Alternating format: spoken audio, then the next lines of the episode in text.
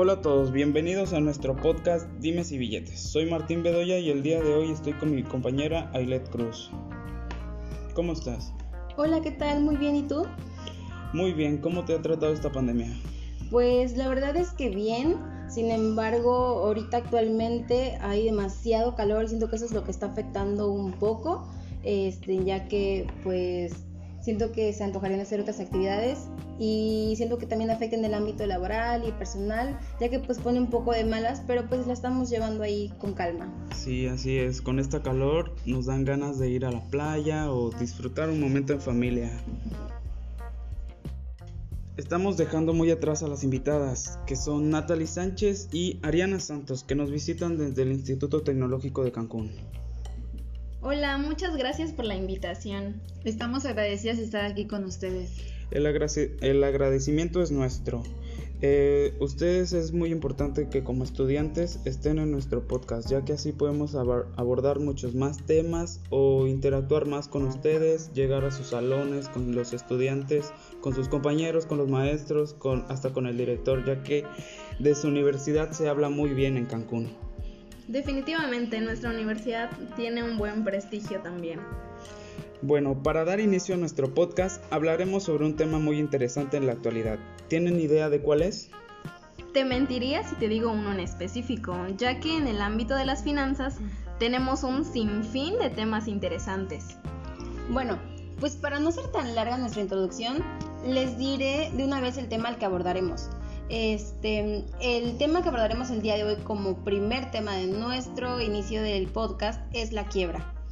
¿Saben ustedes qué es la quiebra? Creo que para mí en lo personal la quiebra es cuando ya una, un individuo o una organización ya no puede sustentar eh, como tal eh, la empresa ni pagar las deudas y o sea, no tiene liquidez en general y ya comienza el proceso de, de la quiebra. Bueno, para que sepan o para que sepamos todos, eh, la quiebra dentro del sentido legal o dentro del ámbito legal es cuando una empresa no puede pagar sus cuentas o cuando sus obligaciones sobrepasan el valor justo de sus activos.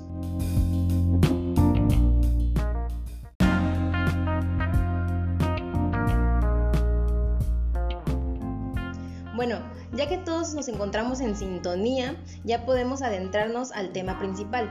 Este, ustedes nos comentaron en el detrás de cámaras que están estudiando la carrera de contabilidad, ¿no?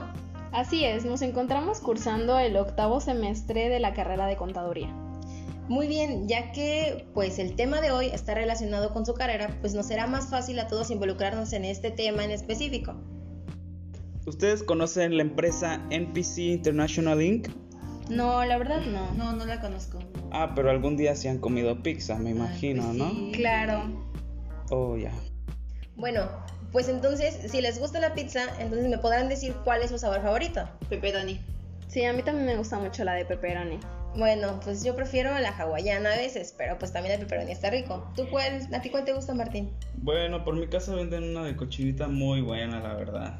¿Cochinita? Sí. En pizza. En pizza, de verdad. Oye, su- suena Bueno, bien. A Pues suena un poco raro, ajá, suena un poco raro, pero lo podemos probar, claro. Yo creo que por la zona también es el- la nueva creación de pizza. Sí, pues nos encontramos en la península de Yucatán. Era normal que los mexicanos inventaran algo nuevo. Pero ¿qué le podemos hacer? Solo podemos acoplarnos a pues las nuevas genialidades de los mexicanos.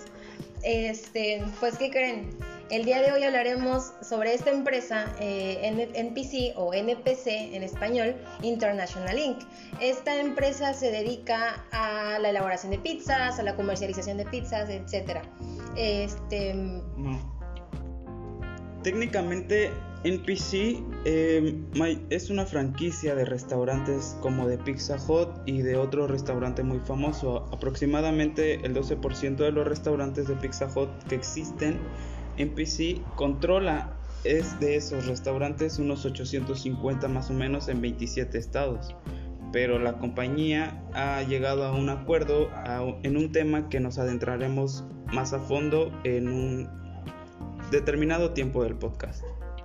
Bueno, Para dar inicio o seguir con nuestro podcast, les proporcionaremos unas hojas en donde viene la historia, se encuentra todo lo relacionado con la empresa de la cual vamos a hablar, para que ustedes se, empapen un poco de información y, este, y así más adelante podamos debatir de este tema en particular y pues todos estemos platicando y estemos en contexto con todo lo que se va a hablar.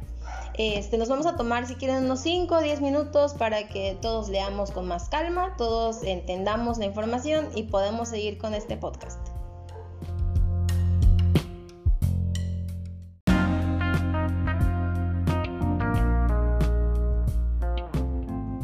Bueno, pues regresando del pequeño break que tuvimos, este, ¿qué les parece a ustedes la historia de esta gran cadena comercial o esta gran franquicia?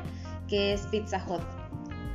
La verdad es que me parece muy interesante, pues eh, todos vemos cómo desde algo tan pequeño pudo haber crecido. Yo creo que es una parte que a todos nos motiva a ser emprendedores en un futuro y sobre todo yo creo que eh, la capacidad de poder estudiar el mercado donde se va a desarrollar la pizzería desde ese punto de vista y de todo lo demás que se encarga las, las finanzas. Yo creo que es súper interesante.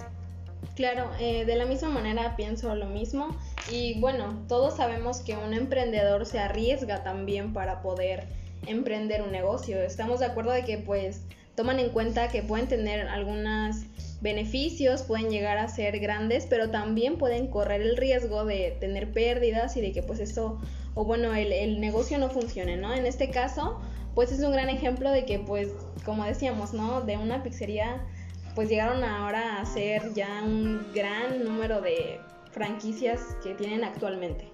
Pues sí, realmente es algo impresionante eh, como bien mencionan ustedes, el poder que puede llegar a tener una persona que empieza desde abajo, porque pues como, como leyeron ustedes en el documento que les, que les proporcionamos, a mí en lo personal en particular se me hace algo demasiado, vuelvo a repetir, impresionante, porque de verdad es, es algo que me asombra, que como dos hermanos de una ciudad, o sea que nadie jamás pensó que lograría tanto de la ciudad o del estado de Kansas, este, bueno, pues para comentarles y como ustedes leyeron, estén los hermanos con nombres Frank y Dan Carney, que con tan solo 600 dólares que le pidieron prestados a su mamá, o sea, como cualquier persona, yo voy y le pido dinero prestado a mi mamá para poder comprarme algo, pero sin embargo ellos pensaron en grande que con 600 dólares iban a, abrir o a crear su primera este, pizzería y que de eso los llegara a, impulsarse tanto y darse a conocer tanto que llegaran a tener una gran franquicia conocida en todos lados, porque pues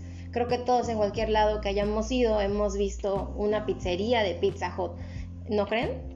Sí, la verdad es que es una cadena muy muy grande que está en el documento nos mencionaba que son 27 estados que están llenos de restaurantes. Es una es la cadena de pizzerías más grande del mundo y yo creo que es importante que las demás personas que oigan este podcast puedan eh, comprender la magnitud que tiene que, que este que este que esta empresa tiene, ¿no? Que la información que vamos a proporcionarles en, en esta tarde pueda ser igual de vital importancia para sus vidas y que igual puedan poner en un futuro en práctica. Y hasta comprobable, porque pues en cualquier momento que una persona diga, ay, no les creo que esta franquicia sea tan importante, pues lo pueden googlear, o sea, así de fácil. Entonces la, información la tenemos al alcance de nuestras manos y pues esta información no es inventada, es sacada de fuentes este, de información confiables.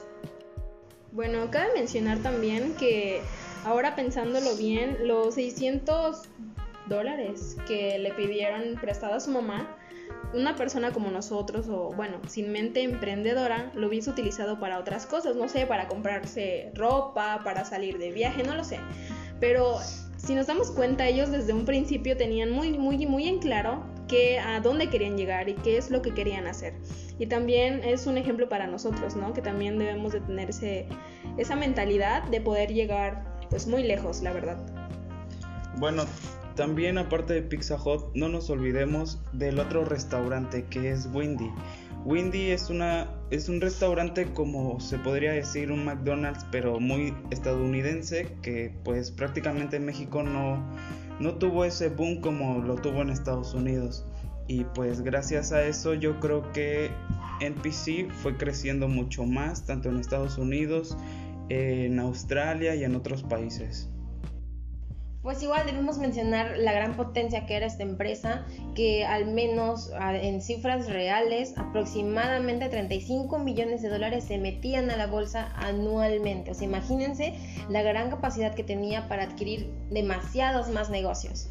Claro, o sea, pensándolo bien y haciendo números, era un dineral que se llevaban estos hermanos que, bueno, iniciaron desde, a nada imagínense cuánto dinero ya habían logrado, ¿no? Y iban para más, ¿no? Así es, por ejemplo, ya para adentrarnos más a lo que es la quiebra realmente de la empresa y cómo sucedió y qué pasó, pues debemos saber, y creo que ustedes ya también lo leyeron en, el documento, los documentos que le entregamos, cuántos procesos fue por los que pasó esta compañía, en la que, bueno, este, creo que ya todos sabemos lo que es fusión, ¿no?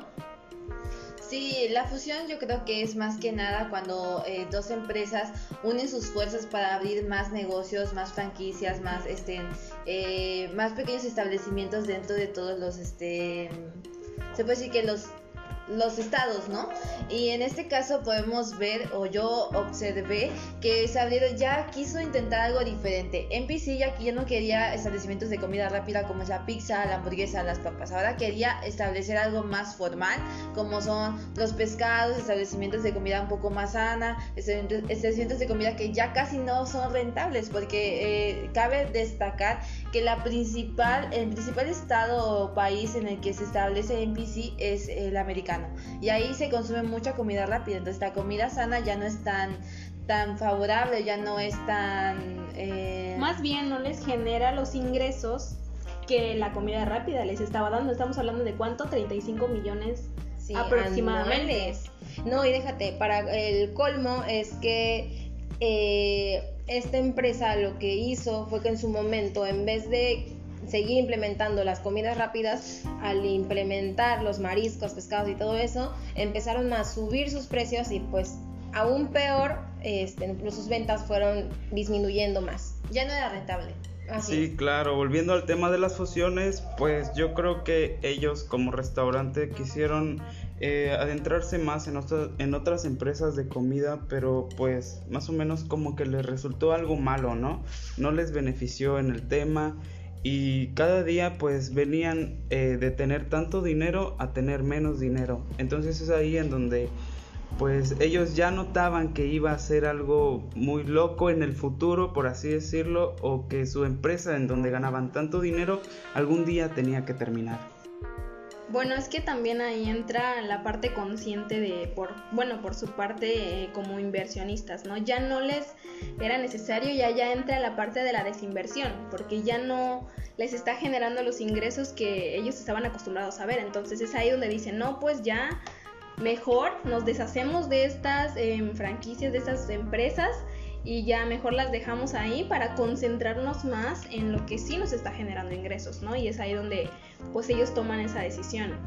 Pues incluso las medidas o a las que quisieron llegar para poder seguir teniendo ingresos, ingresos perdón, y ser rentables dentro de su comercio, pues como toda empresa, que incluso aquí lo hemos visto en México, empiezan a hacer promociones, empiezan a dar cupones, empiezan a implementar ese tipo de... de estrategias. Ajá, exactamente, estrategias para llamar la atención de los en consumidores, sin embargo, pues no todo le resultó beneficioso, ya que, pues, como bien mencionó la compañera Natalie, los estadounidenses no se enfocan tanto en los alimentos como mariscos y pescados, todo eso, porque pues prácticamente como la vida es más rápida y se dice que la vida es más rápida en, en Estados Unidos, pues obviamente ellos buscan lo que es la comida rápida.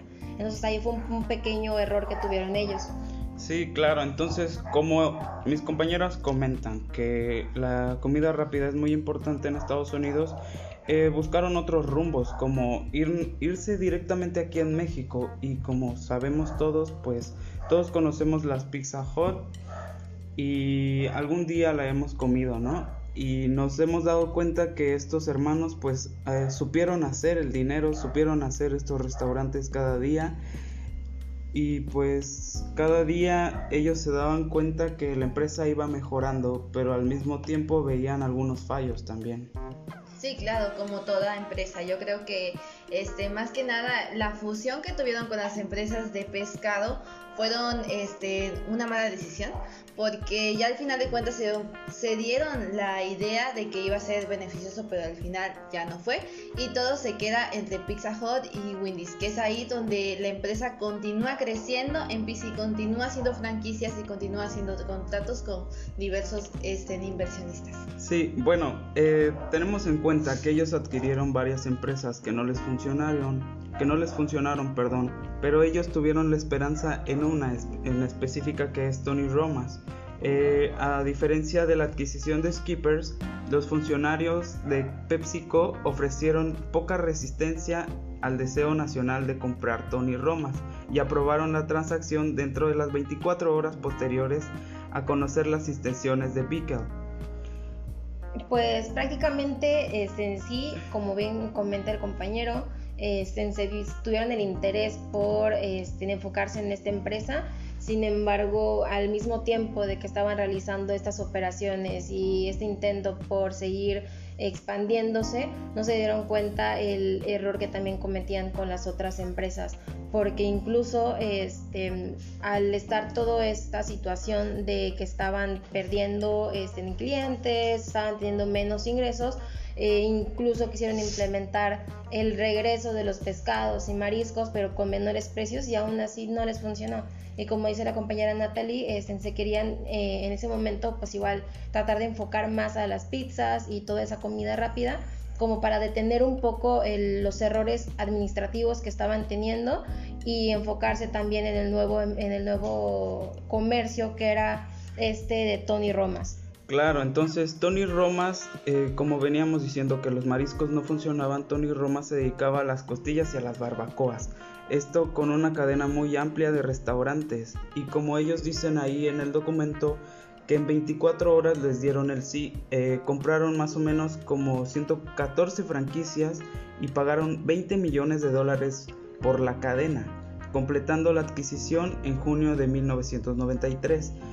Y con esto eh, los que adquirieron la empresa eh, se dieron como una nueva esperanza, tuvieron una nueva esperanza, tuvieron más motivación para seguir adelante. Como ya vimos en el transcurso de la historia y todos los altibajos que tuvieron esta empresa, en los años 2000 más o menos, en el 2019 se dieron cuenta que la empresa ya no iba bien. NPC ya estaba decayendo muchísimo. Y por lo tanto, en 2020 llegando la pandemia, eh, nos dimos cuenta que muchas empresas quebraron y dado esto, pues NPC tenía muchos competidores, como lo dijeron al principio del podcast. Sí, sí, sí, la verdad es que ya este, el tema principal ya vamos a empezar a abordarlo, que es la parte de, de la quiebra en donde ya nos damos cuenta que a partir de la pandemia, porque sabemos que la pandemia vino a derrumbar muchos negocios, muchas empresas, muchos emprendedores perdieron sus grandes inversiones a, pues a lo largo del año, del año 2020 y nos damos cuenta que NPC comienza a perder pues ganancias, ya la gente había perdido sus empleos, ya sus negocios no eran tan rentables como antes y pues fue un año muy difícil en el que eh, ya este, la empresa NPC ya no pudo este, soportar ya las, las franquicias que había adquirido. Sí, y aparte pues cabe mencionar que igual este, la, la, ventaja competitiva que actualmente tienen otras empresas que nosotros conocemos en México, al menos en México, eh, Pizza Hut no es tan consumido como otras empresas. Nosotros conocemos muchas otras, como por ejemplo está este, Domino's, Domino's, este, Papa John's, este, McDonald's con Wings. Exactamente, o sea, son demasiadas este, empresas que pueden competir con esta empresa que pues aunándole este, todos los eh, errores financieros que tuvieron anteriormente, pues aún peor la pandemia les vino a afectar mucho, mucho, mucho más. Este, igual cabe destacar que al principio NPC no quería darse por vencido. Este, existe una ley americana que se llama Ley de Bancarrota en el que él no quería en absoluto participar, pero en junio del 2020 se dio cuenta que necesitaba participar porque ya no podía sustentar, ya no había liquidez de sus deudas, ya no existía este, ningún ningún sustento para sus franquicias. Entonces ya comenzó a, querer formar parte de esa ley que en junio del 2020 este, informa o declara que necesitaba este, pues ese, ese apoyo económico que le daba el gobierno. Sí, así es. Entonces, pues también debemos mencionar que el apoyo del gobierno que tenemos, bueno, al menos en México es un poco deficiente, sin embargo algunas empresas al batallar y al buscar la manera de, poder adquirirlo, pues obviamente están teniendo algún cierto tipo de apoyo, ya sea menor o, mayor, pero pues lo están teniendo. En dado caso, NPC llega a un acuerdo con el señor Flynn del restaurante Group y da sede a, Wendy's International y a San Francisco. Es ahí donde se da la venta de los activos y se le apoya con la ley de bancarrota y se le ofrece aproximadamente 801 millones de dólares. Eh, cabe destacar que posteriormente ya cuando NPC se da cuenta de que no puede ya con las franquicias ni con el dinero que se le había dado ni con la venta de sus activos, ya pasa al proceso de venta, que es donde ya se dice que la empresa quebró y eh, vende de igual forma a Wendy este vende, a Wendy con Flynn Restaurant y es hace un concesionario más grande en Estados Unidos. Entonces, eh, este establecimiento se vende en 522.6 millones de dólares. Imagínate, bueno, qué cantidad tan grande de dinero, son 521 millones de dólares en pesos mexicanos, o sea, es una cantidad exorbitante de dinero que pues, creo que Mm, mexicanos comunes y corrientes como nosotros que, o estudiantes que estamos eh, empezando o terminando la carrera, que no vemos eh, planeado verlos en algún momento. O sea, cómo es que llegan a tener ese poder para que después de tantos años puedan llegar a ese dinero. Sí, de, cabe destacar que Wendy no quería ser vendida, o sea, no que las, los dueños de Wendy no querían que se vendiera, que NPC vendiera sus franquicias, pero al final esta se dio y se dio pues el caso de que se, ven, se venden y ya no ya NPC deja de existir ya no tiene empresas o franquicias a las cuales este, dirigir o administrar. Y pues todo termina al cabo de noviembre del 2020 ya cuando sale pues todas las noticias de que NPC pues había se había deshecho se había derrumbado toda esta parte fiscal toda esta parte legal y ya comienza la parte donde se publica Vale la pena destacar que eh, este acuerdo llenaría el camino para la que podría ser hasta ahora la transacción más grande de la historia. De verdad que fue la más gigantesca, donde se transfieren dos empresas grandes y que realmente involucra a un franquiciado de restaurantes gigante. Bueno, nos hemos dado cuenta de que es un gran ejemplo de cómo eh, las empresas, gracias a la pandemia, pues han llegado al límite de pues llegar a la quiebra, ¿no? Claro que se suman también otros errores que tuvieron en la administración y otros factores que hemos visto a lo largo del podcast que nos, nos dimos cuenta, ¿no? De que si llega un límite en el que pues todos estos errores se acumulan y desafortunadamente pues terminan con el, con esta gran empresa que pues tuvo que llegar a la quiebra y parar, ¿no? Claro, para concluir este tema nos damos cuenta que no solo las empresas grandes cierran, sino también las pequeñas y pues confirmamos, ¿no? Eh, podremos ver en esta, en esta pandemia o en esta situación en la que estamos que si tú volteas a ver a la esquina ya no está la tienda que estaba antes o si volteas a ver enfrente ya no estaba la pollería tan rica que ibas a comer todos los días y nos damos cuenta lo mismo con los restaurantes, o sea, había un Pizza Hut aquí, había otro aquí y de la nada desaparecieron. Y pues por eso tienen que invertir otros dueños, volver a abrir las franquicias y salir adelante cada día más. Y pues con esto cerramos nuestro podcast y damos las gracias a nuestras invitadas del tecnológico que pues se tomaron el tiempo para venir Esperemos que hayan tenido una tarde amena con nosotros, que se hayan eh, cultivado más en cuanto a conocimientos de finanzas, de empresas, de fusiones y todo lo que hablamos anteriormente. Yo al menos de mi parte este, disfruté mucho la plática con ustedes, espero que igual ustedes. ¿Y qué tal se la pasaron? Es excelente, la verdad es que fue un excelente tema. Hemos abarcado temas muy interesantes que espero que en un futuro puedan ayudar a otras personas. Y que sean también de provecho para nosotros en nuestro crecimiento tanto laboral como estudiantil, ya que estamos prontos a terminar algún ciclo este, en escolar de nuestra carrera universitaria.